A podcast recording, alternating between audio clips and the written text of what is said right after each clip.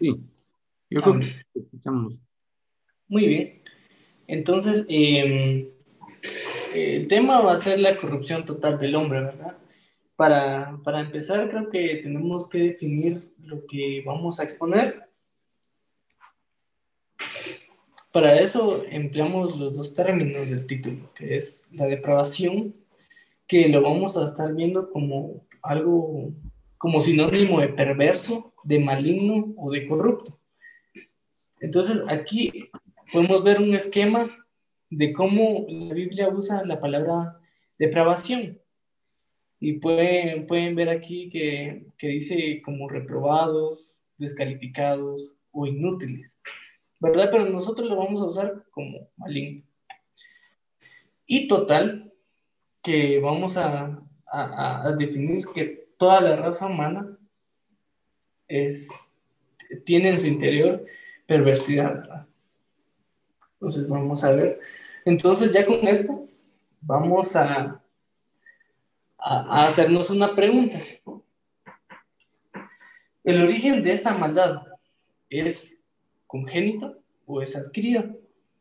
Entonces nos apoyamos en dos versículos para saber que no puede ser congénito, digamos, no puede ser original de nuestra creación, como dice Génesis 1.27. Creo pues, Dios alumbra su imagen y semejanza a imagen de Dios los creó. Hombre y mujer los creó. Entonces, si nosotros afirmamos de que la maldad es original o es parte de nuestra creación, afirmaríamos también de que Dios tiene maldad, ¿verdad? Entonces, aquí descartamos esa idea.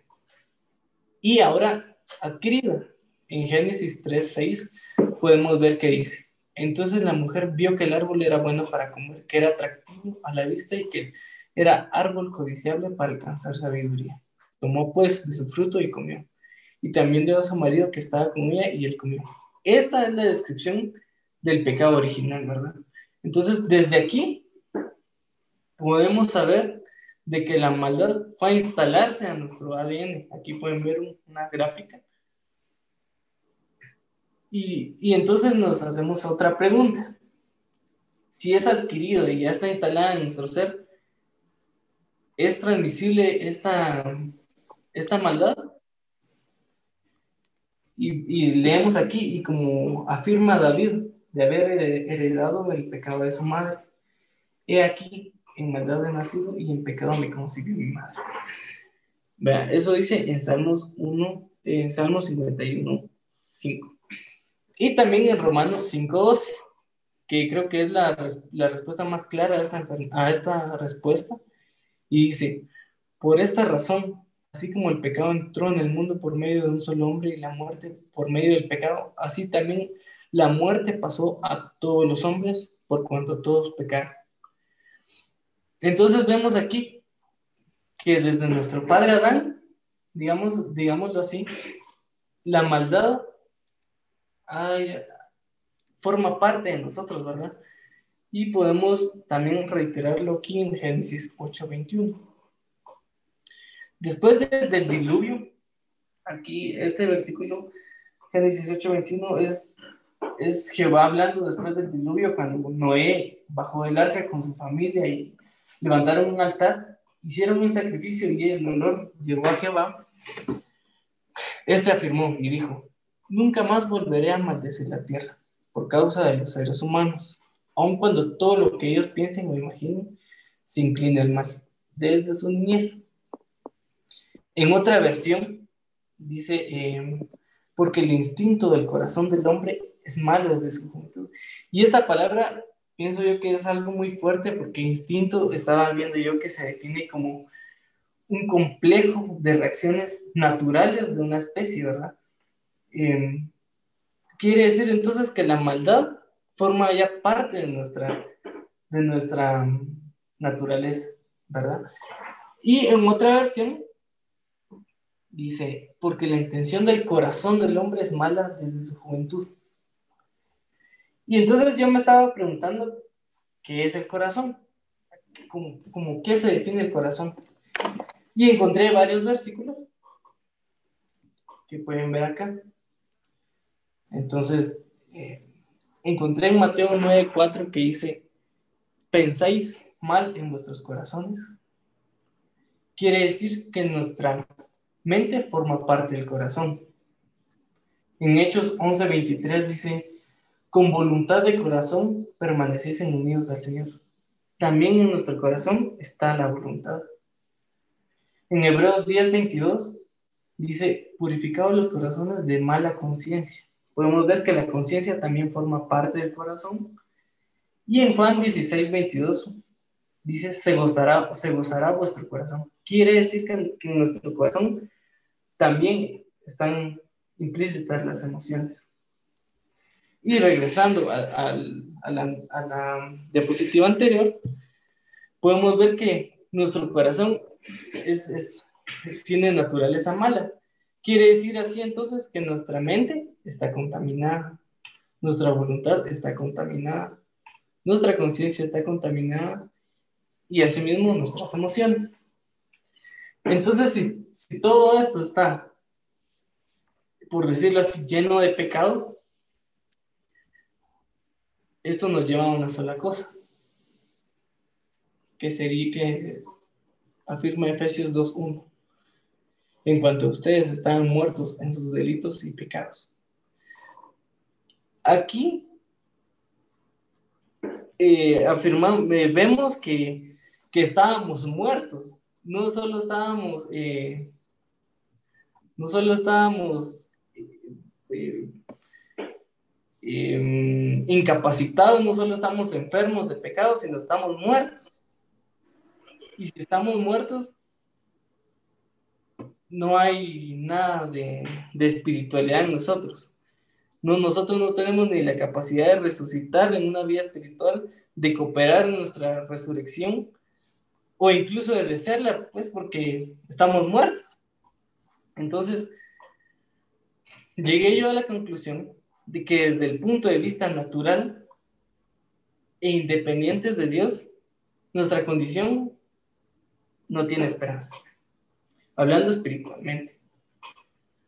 Y decirlo así suena feo, entonces eh, han habido varios, em, varios autores, varios grupos que han negado esto y pienso que lo más que han, han negado lo han hecho para para tener un poco de, mm, de, esperanza, ¿verdad? En nuestra, en, nuestras, en nuestra salvación, en nuestra vida espiritual.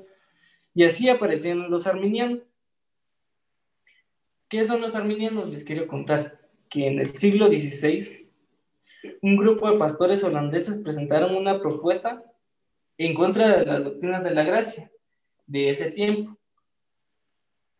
Y por, por esta como revolución que ellos hicieron, se les llamó remonstrantes o también arminianos por, por el mayor expositor de, esta, de, estas, de estos artículos que era Jacobo Arminiano.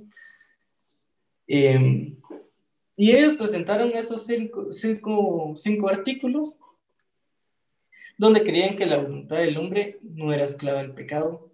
El hombre caído no había perdido su, su capacidad de buscar a Dios.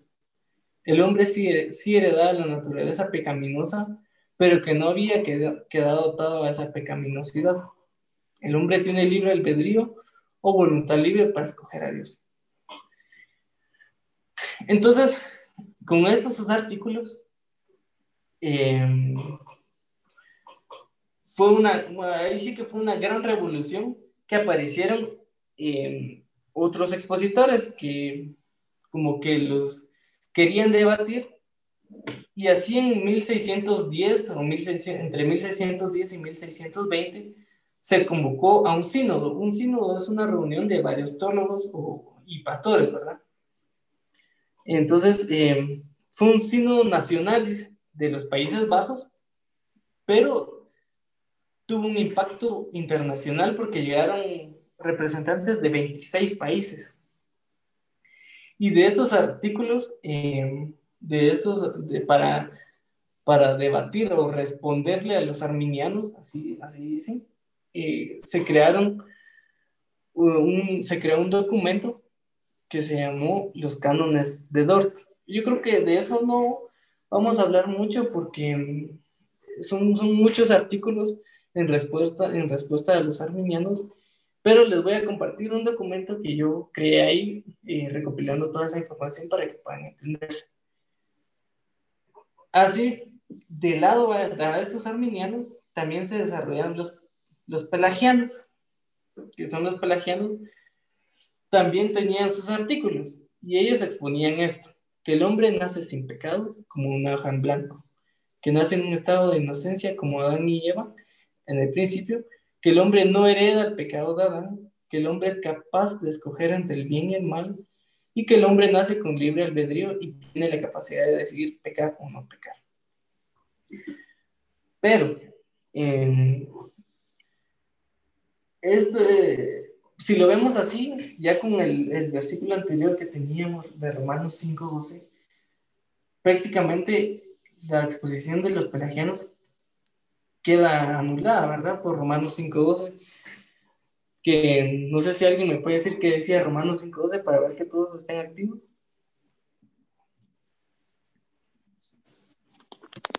Dice, y padre de la 5.12, dice, por tanto como el pecado entró en el mundo por un hombre y por el pecado la muerte, así la muerte pasó a todos los hombres por cuanto todos pecaron. Exacto. Entonces vemos que, que esto queda anulado, ¿verdad? Con las escrituras. Pero también estos pelagianos buscaban eh, el evangelismo social, el evangelio social, perdón, que es por obras humanas busco ser salvo. Digamos, busco que los que, que, que la minoría, que, la, que los pobres, por así decirlo, estén bien, que tengan atención, que tengan comida, voy a, voy a, hacer obras humanas, ¿verdad? Y si buscamos eso, eh, ellos decían que, que querían crear una utopía. Una utopía es un, es, un lugar perfecto, inalcanzable, por así decirlo.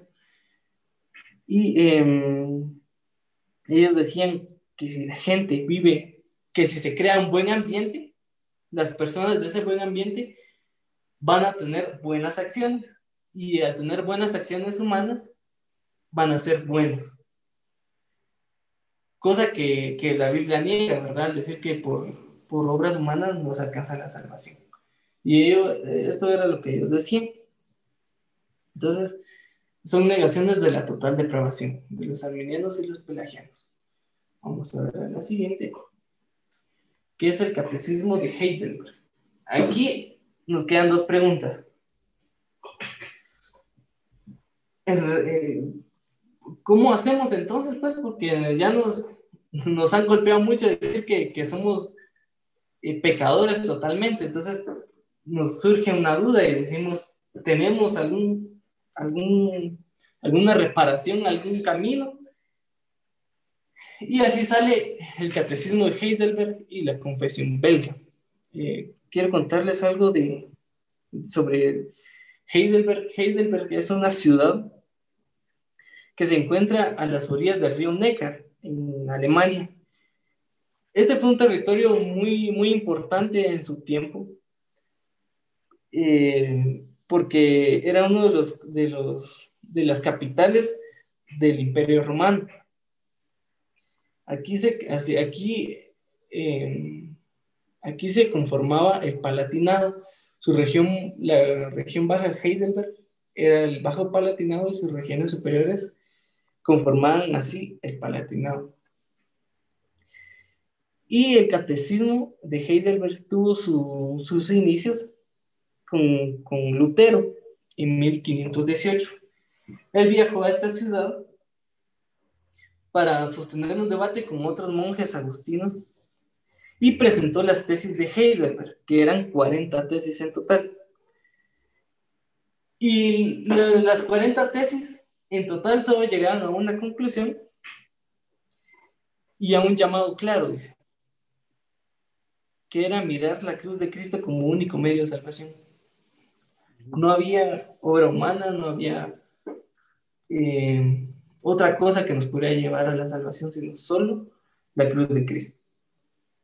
Pero cuando Lutero expuso esto, no tuvo impacto en ese tiempo, en 1515, sino fue hasta cuatro décadas después que el emperador, o mejor dicho, el, gobernador de ese, de Heidelberg, Federico III, que, que tenía tendencia calvinista, tomó el cargo de su tío Federico II y en busca de la conciliación de grupos protestantes, porque estaban peleando, eh, eran peleas muy amargas, narran, que se llevaban en la iglesia, en los púlpitos y todo. Entonces, él quería conciliar a estos grupos y así, junto a, Caspar y Caspar Levianos, que era un, un maestro de la de la Universidad de Heidelberg, que es, cabe decir que es una de las universidades más antiguas. Y, y por eso es que Heidelberg tiene ese ambiente académico, porque era de, las, de las universidades más antiguas y de las ciudades más, más académicas, ¿verdad? Entonces, eh, con este profesor, Caspar, y, y, y otro predicador, eh, Ursinus, de apellido Ursinus, no me recuerdo el nombre, eh, se juntaron ellos tres y en búsqueda de esa conciliación crearon el catecismo Heidelberg. Y, y eso, yo lo estaba buscando y es algo muy bonito porque las preguntas, porque vienen en forma de cuestionario. Entonces vienen preguntas y vienen respuestas, vienen y así. Y llama la atención la pregunta número 8, porque dice, estamos tan corrompidos que somos totalmente incapaces de hacer el bien e inclinados a todo mal hablando en naturaleza, ¿verdad? El hombre natural. Y ellos responden, ciertamente, si no hemos sido regenerados por el Espíritu de Dios. Vemos que solo un camino trazan ellos para, para la salvación, regenerados por el Espíritu de Dios. Y en otra parte también la confesión belga, que es otro documento de la reforma, eh, de la reforma cristiana de ese tiempo. Eh, esta confesión belga se llama confesión porque se, llevó y se escribió en, en medio de una persecución que tuvo el gobierno católico hacia los protestantes.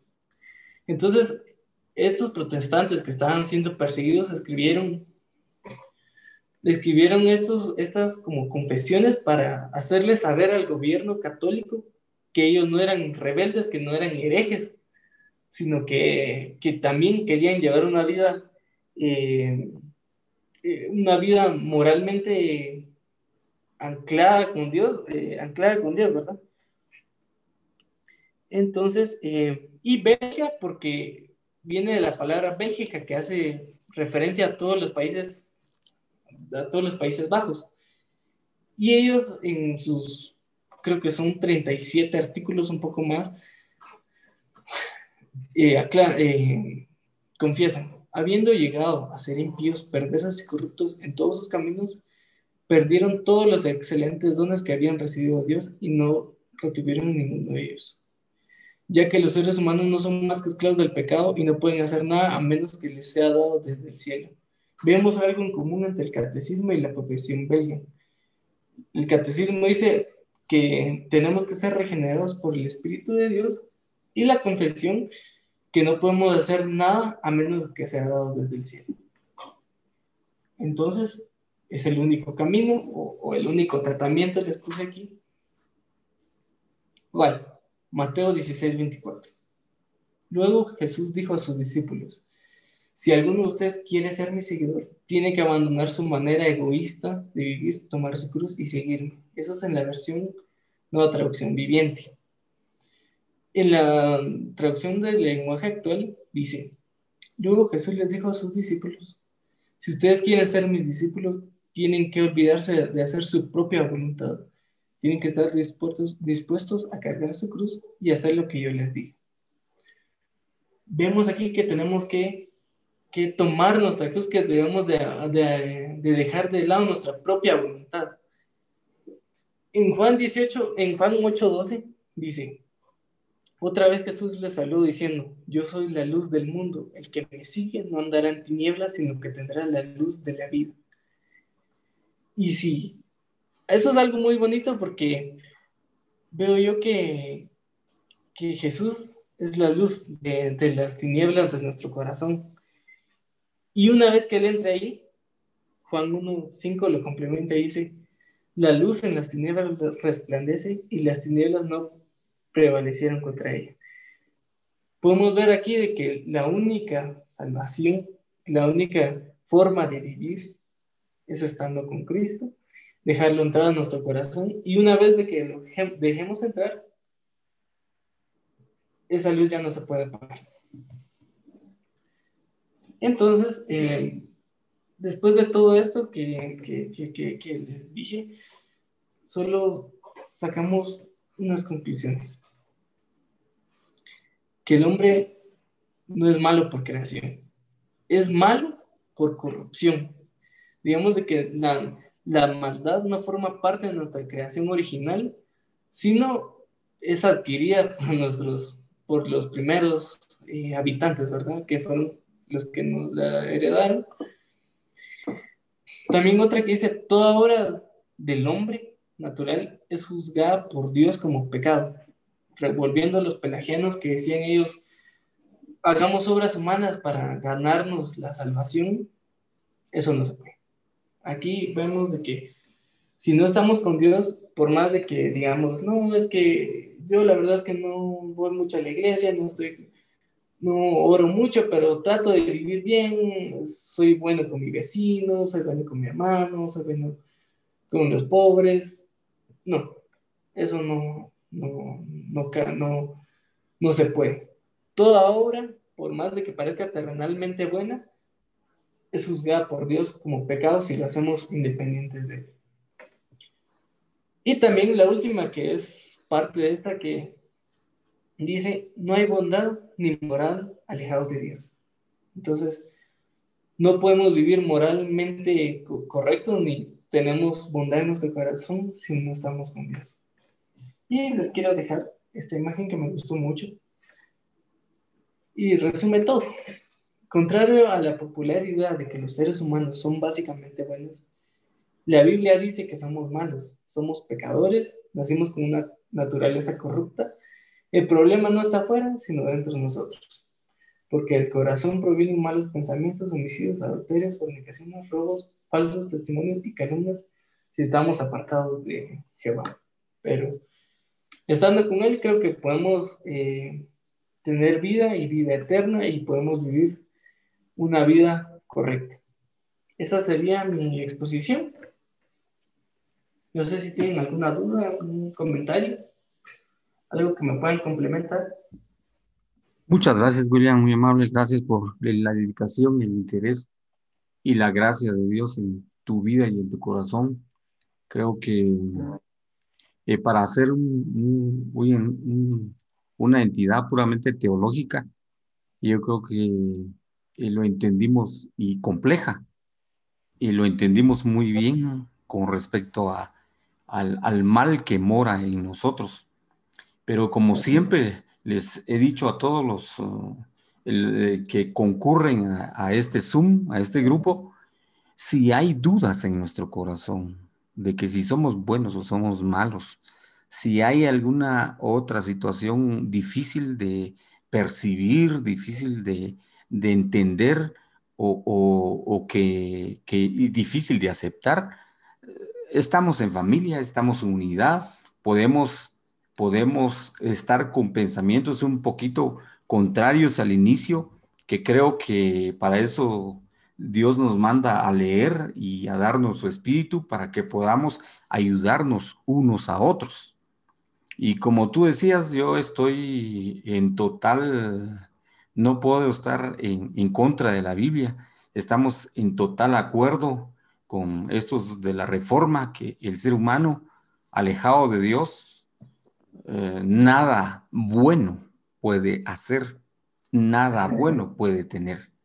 Entonces abrimos los micrófonos para que Eh, vengan los comentarios, vengan las preguntas, vengan las, los complementos, vengan las adiciones, para que podamos hacer un grupo un poco más dinámico y que podamos estar más en, en unidad.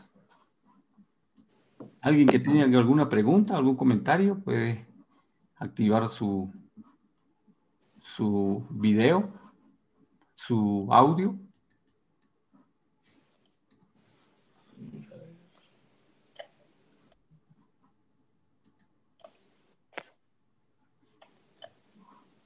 Sí, buenas noches. Hola hermano, buenas noches. Bienvenido. Tal, eh, eh, saludo a todos los hermanos. Hemos estado un poco con quebrantos de salud, pues no, no nos habíamos conectado, pero mm. estamos nuevamente y que Dios les bendiga. Bendiga a todos y, y pues felicitando a Willis, es, es un tema así un poquito complejo y todo, pero sí escuchándolo, pues sí se enfocó eh, bien en el, en el tema. Había que estudiarlo a fondo y todo, y sí se le entendió. Felicitaciones porque eh, tal vez uno ya de grande sí ya define y ya piensa bien cómo es por la vida y todo, pero él por la edad, pero sí que bien pues de que haya, haya tomado ese tema. Con relación al pecado, pues sí, el pecado prácticamente dice en la Biblia, somos pecadores, somos pecadores. Por eso decía Willis, nada de que yo vendo todo lo que tengo y tal vez se lo doy a los pobres y así ya me gané el cielo. Muchos, eh, como por la, actividad que, que tenemos de, trabajar en educación, muchos maestros dicen esto. Nosotros, por ser maestros, hemos ayudado a la niñez, a la juventud, ya tenemos un pie en el cielo.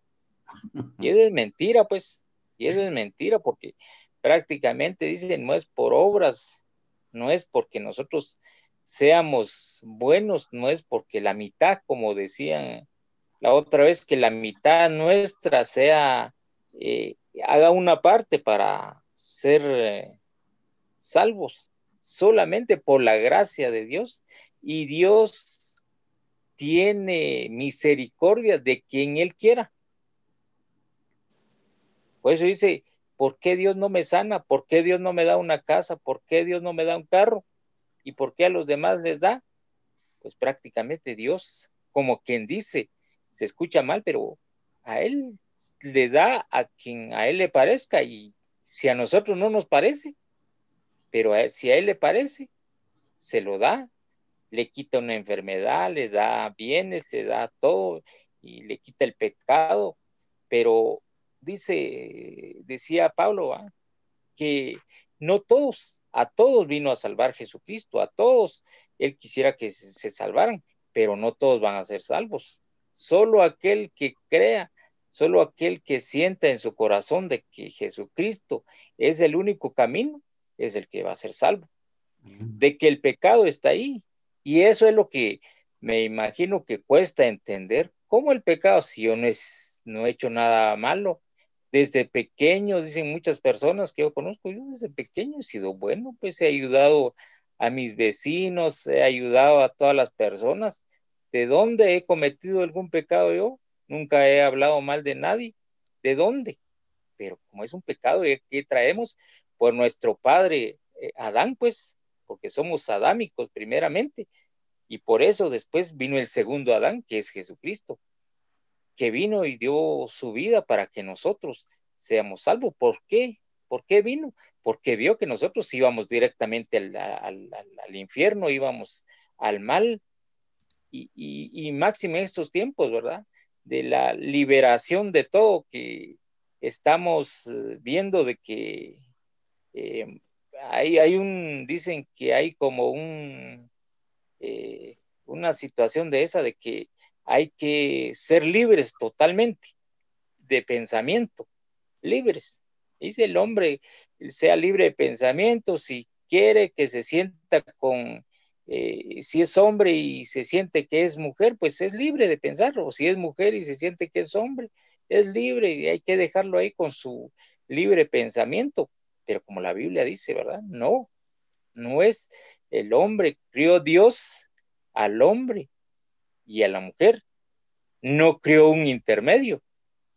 Pero como las aberraciones, pues, de, la, de la humanidad eso hace que prácticamente sí se hable más del pecado, se hable más del pecado porque el pecado es lo que nos aleja totalmente de, Jesucristo.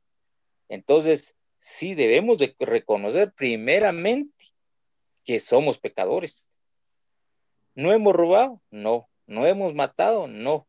¿No hemos hablado mal del prójimo? No. ¿Hemos ayudado? Sí, pero no por eso ya somos salvos somos pecadores y, por medio de, Jesucristo tenemos que recibir nuestra salvación.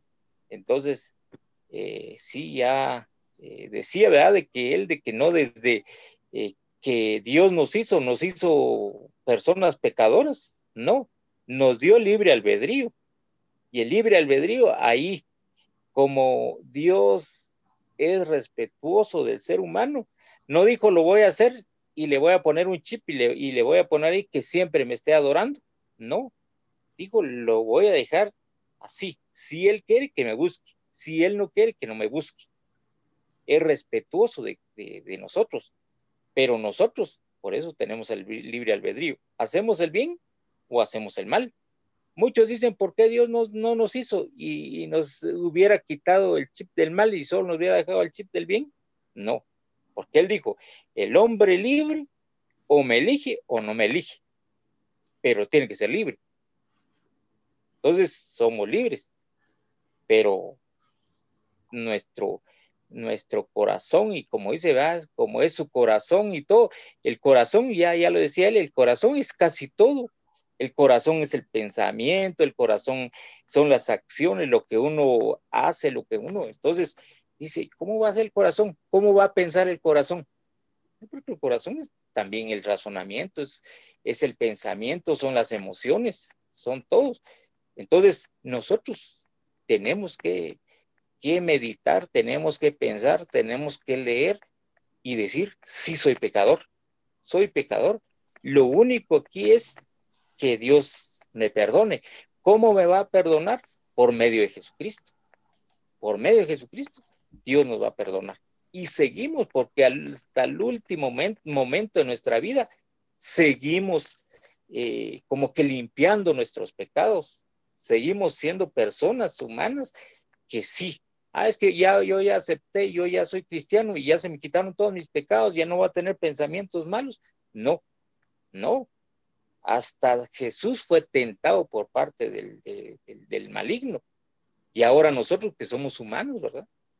Por eso dicen muchas personas, ¿y qué le pasó a este pastor? ¿Qué le pasó? ¿Por qué? Porque no perseveraron en, el, en, el, en decir, sí, reconozco que soy pecador y voy a estar limpiando mis pecados hasta el último día de, de mis días, eh, de mi vida. Entonces, sí, solo por medio de Jesucristo, no por obras, solo por medio de Jesucristo, no hay otra. Dice, dice, dice alguien, vamos a orar, vamos a orar. Pero siempre cuando estamos orando, Señor, quítame la enfermedad, Señor, dame dinero, Señor, dame un vehículo, Señor, dame una cosa. No, debemos adorar a Dios sola y sencillamente. ¿Por qué? Porque Él nos crió, porque Él fue el que nos hizo. Y, a, a Dios y a Jesucristo, que por medio de Él somos salvos. Entonces, si seguimos enfermos, Jesucristo sigue siendo Jesucristo y Dios Dios. Si seguimos pobres, Jesucristo sigue siendo Jesucristo y Dios Dios. Entonces, nosotros debemos adorar a Dios por lo que Él hizo en la cruz, a Jesucristo por lo que Él hizo en la cruz por nosotros. No porque nosotros tengamos una necesidad. Entonces, sí que debemos eh, de, perseverar y que, que bien pues eh, con los temas para que aprendamos más sobre cada punto, porque a veces quedamos, ¿será esto bien? ¿Será esto mal? Y todo, pues que sí, el pecado está ahí, el pecado está en el hombre, Por eso cuántas veces somos pecadores, somos pecadores y somos pecadores. Debemos de arrepentirnos, debemos de buscar un medio y buscar sobre todo a Jesucristo, que es el medio, único medio, no hay otro medio. No, nuestras obras no nos van a ser salvos. Muy bien, muchas gracias. Muchas gracias por el aporte, hermano. Que Dios te bendiga. Gracias por la ampliación. Vamos a ver si alguno, tal vez la pregunta sería si alguno tiene una duda con respecto al tema de la depravación total o algún comentario, que es bienvenida. Creo que está Alecita, no sé si... Bienvenida. Hola, buenas noches. Está, bienvenida. Bueno, yo más que todo quería agradecer a Will por su enseñanza y por tu dedicación, amor. Em, sabes que siempre tengo que sos eh, una gran cabeza del hogar y te amo mucho. Gracias por tu enseñanza. Fue de mucha edificación para nosotros. Gracias, amor. Muchas gracias por el comentario, muy amable, gracias. Eh, tal vez eh, voy a hacer una pregunta con respecto a alguien está en posible desacuerdo con, no, no, no va a pasar nada si está en posible desacuerdo, solo vamos a comentar algo si alguien está en desacuerdo con esto. Ah, yo creo que está Marco ahí, vamos a darle un comentario, Marco. Doctor Gota, buenas noches. ¿Cómo está Marco? Bienvenido. Gracias. Eh, creo que, que William eh, se hizo un gran trabajo al, al dejar en, en, claro este asunto. Mire, nos estamos metiendo a, a, cosas pesadas. Esto es carne, esto es, esto es lo que se ve en un seminario, esto es lo que uno estudia cuando va a un seminario cristiano. Eh, entonces, gracias Willis por ese, ese, esa esa acertación. Me pareció muy Gracias. Eh, creo que la depravación total obviamente se refiere a, al, al, daño que hemos tenido, a, a que eh, el pecado ha dañado toda nuestra vida en el sentido espiritual, en el sentido eh, natural, nos ha dañado, nos ha lastimado, nos ha dejado eh, fuera de la voluntad del Señor uh, hasta que encontremos a Cristo, obviamente. Y, y esa depravación total se, se, traduce en los pecados que el mundo y la gente pues comete. Pero, como lo dijo él eh, en su presentación, y creo que voy a, dar un, como decir, como un booster a esto, es que en el calvinismo decir depravación total significa que somos incapaces de elegir a Dios porque estamos mal, porque estamos perdidos, porque estamos fuera de su voluntad, no podemos escoger a Dios, no lo podemos ver, no lo podemos encontrar, no llegamos a verle jamás. Y es ahí donde hace su entrada la segunda palabra del, del tulip, ¿no? Entonces, eh, lo que deja claro, lo que trata de hacer eh, eh, el, el primer punto de la deprobación total es dejar en claro que el hombre está caído, que el hombre está perdido, que el hombre es incapaz de encontrar al Señor. Eso es básicamente la síntesis de, de, ese punto. No hay nada bueno en el hombre, no hay nada que Dios pueda ver que esté bien en el hombre. Todo está caído. Entonces, eh, es, esa es la total depravación. No hay nada bueno en nosotros, no podemos elegir a Dios, no miramos a Dios. Lo dice Efesios, estamos muertos un muerto no tiene vida, un muerto no respira, un muerto no camina, un muerto no puede ver nada. Está definitivamente tal cual es la palabra. Y creo que quienes son médicos ahí entenderán mejor porque ustedes son los que miran esos decesos. Un muerto simplemente ya no tiene nada, no puede elegir nada, no dice, póngame esta medicina, no me la ponga. Está completamente acabado. Entonces, el punto central de, de, de, la depravación total es eso, es que el hombre está en total caída. Toda su voluntad, toda su espiritualidad está naturalmente, naturalmente lejos del Señor. Pero me pareció muy excelente la aceptación de, de William. De veras, eh, fue muy bien explicado. Gracias por esa explicación. Gracias, Marco, muy amable.